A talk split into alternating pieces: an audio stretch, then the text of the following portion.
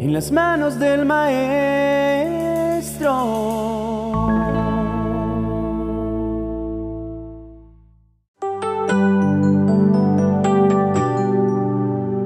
Hola pecador, ¿cómo estás? Imagino que te estarás preguntando, ¿qué tipo de saludo es este? Y mira, no quiero que te ofendas ni te alteres por saludarte así. Solo lo hago para llamar tu atención. Porque quiero decirte que yo también estoy en ese grupo. También soy un pecador y por eso fui corriendo desde hace muchos años a los pies de Cristo. Entonces, quiero decirte que todos hemos estado ahí. Es más, a pesar de que muchos ya conocemos del Señor, lamentablemente seguimos pecando. Pero Dios no nos juzga ni nos quita nuestra salvación por el hecho de equivocarnos, porque Él nos entiende. Él solamente desea que cada paso que demos lo hagamos en fe y sobre todo con un arrepentimiento genuino y que no volvamos atrás. Entonces, si estás en este grupo de pecadores, debes recordar lo que Jesús dijo. Quien esté libre de pecado, que tire la primera piedra. Y creo que ninguno puede tirar esta piedra, solamente Él. Entonces, vamos a aprender tanto hoy, pues Dios quiere hablarte y quiere hablarme como los pecadores que somos. Así que abre tu corazón de par en par.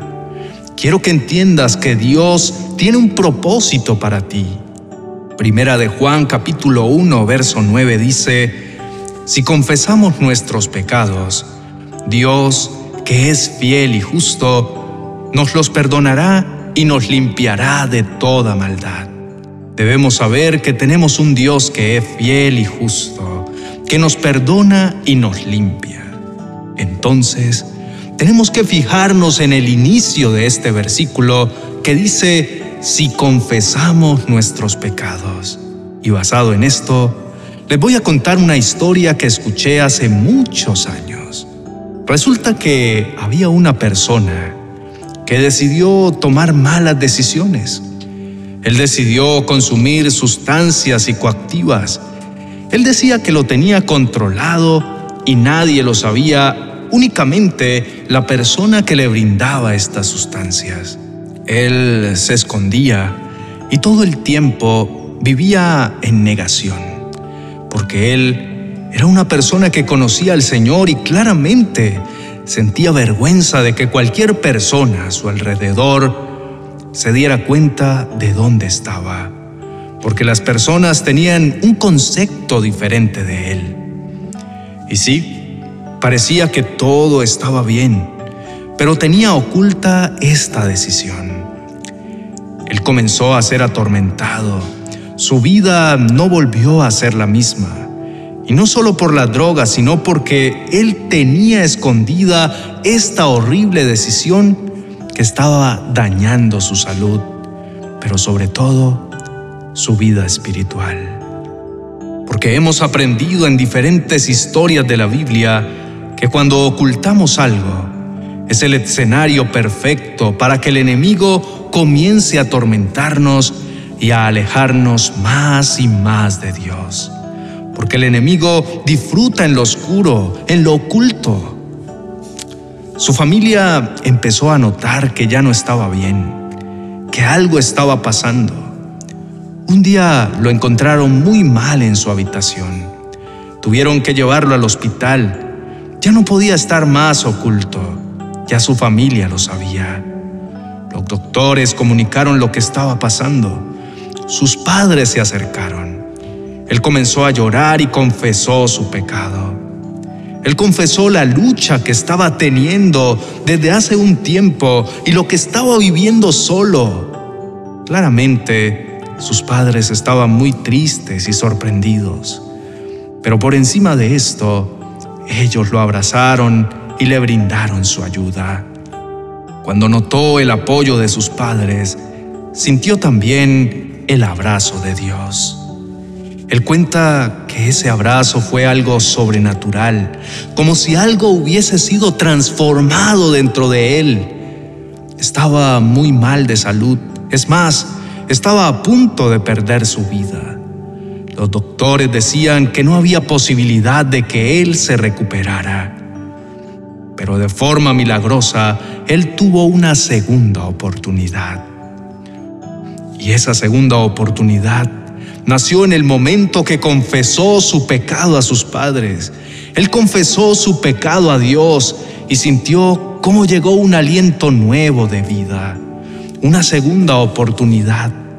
Y él sintió que la atadura que estaba sobre él se cayó porque Satanás estaba aprovechándose del hecho de que él estaba escondiendo su pecado para poder perjudicarlo. Al sacarlo a la luz, él sintió cómo ese peso se alivianaba. Cuando comenzó a recuperarse, él buscó ayuda. Él le dijo a sus papás que necesitaba ayuda, que necesitaba a Dios. Él buscó de Dios, llegó su pastor, le habló y él decidió ir a un centro cristiano de rehabilitación. Y de modo milagroso, ya no era difícil. De modo milagroso Dios le ayudó a salir de ese pecado que lo estaba hundiendo. En la actualidad, Él predica como nunca de los milagros de Dios. Y Él lo dice, en el momento en el que yo saqué a la luz el pecado, ya Satanás no tenía más dominio sobre mi vida. Y eso es lo que hoy Dios te quiere decir a través de esta historia. Te quiere recordar que si confesamos nuestros pecados, Él, quien es el más fiel y justo, nos perdonará y nos limpiará de toda maldad. Es tu momento de acercarte al Señor y confesar tus pecados y arrepentirte de todo corazón. Y a cambio, no vas a recibir regaños y condenación, sino que vas a recibir gracia inmerecida. Vas a recibir un amor que va a demostrar fidelidad y justicia de Dios. Te perdonará y sobre todo te limpiará y te ayudará a salir de ese desafío que estás enfrentando. Entonces, no hay más que decir. Si tú quieres dejar tu pecado atrás, tienes que confesarlo en voz alta, tienes que buscar ayuda, tienes que pedirle al Señor que te rodee de las personas correctas, que te ayuden a poder salir de donde estás. Así que, si te sientes de esta forma, esta oración es para ti.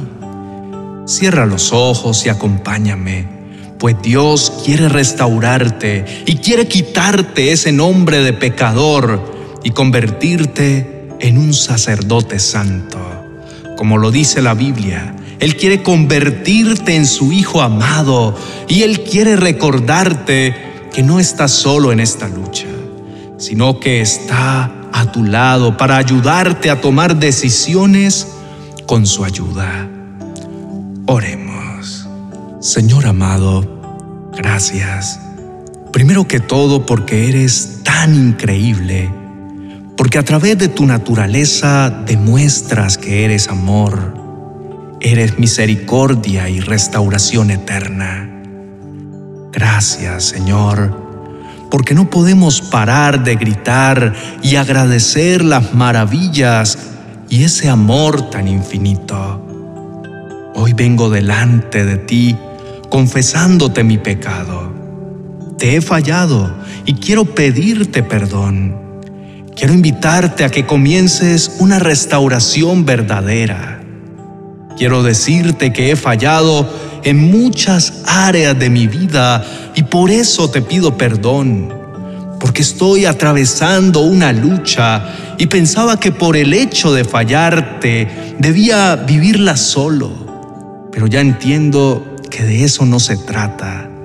Hoy entiendo que tengo que confesar mi pecado y tengo que hacerlo delante de ti para permitirte tu obrar en mi vida. Por eso vengo con arrepentimiento y te abro mi corazón. confesando que mi vida no ha sido un reflejo tuyo en estos últimos tiempos. Y Satanás se aprovechó de esto y de mis inseguridades para alejarme de ti.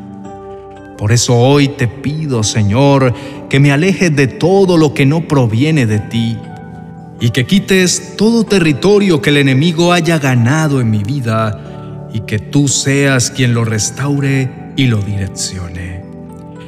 Gracias, amado Padre, porque hoy más que nunca siento tu perdón y tu misericordia. Ayúdame a honrar este sacrificio que hiciste por mí en la cruz. Ayúdame a vivir conforme a tu verdad y conforme a lo que tú deseas para mí. No quiero seguir fallándote, al contrario, quiero honrarte a ti y quiero que me ayudes a poder salir de donde estoy. Te confieso mi humanidad y te digo que sin ti no voy a poder salir adelante y sin ti no voy a poder salir victorioso de esta prueba de aflicción, de esta prueba de pecado que estoy viviendo. Y por eso yo te ruego que me ayudes a ser radical y a alejarme de todo lo que no proviene de tu corazón.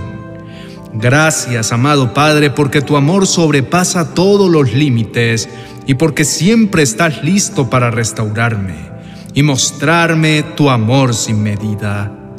Hoy decido ser radical y hoy decido siempre acercarme a ti, sin importar los errores que cometa. Decido confesar mis debilidades para que tú puedas perfeccionarte en ellas.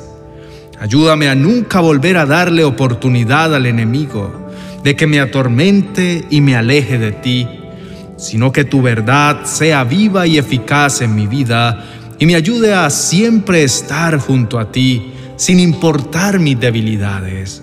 Gracias Señor, porque sé que vas a perfeccionar mi vida y vas a mostrar tu amor sin medida a través de la restauración hermosa que harás. En el nombre de Jesús, amén y amén.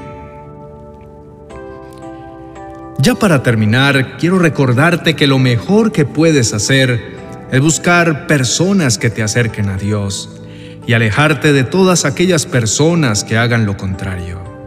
Tienes que ser radical en este nuevo proceso de restauración. Debes alejarte del pecado y renunciar a todo lo que no proviene de nuestro Padre Celestial. Otra forma hermosa en la que puedes acercarte a Dios es buscándolo en oración. Nosotros tenemos un canal que se dedica a hacer oraciones sobre diferentes temas que te ayudarán a pensar en tu relación con Dios. Este canal se llama Oraciones Poderosas. Te lo recomiendo para que puedas siempre estar orando y acercándote constantemente a Dios. Ánimo, no desfallezcas, pues Dios tiene un gran propósito para ti. Dios te bendiga.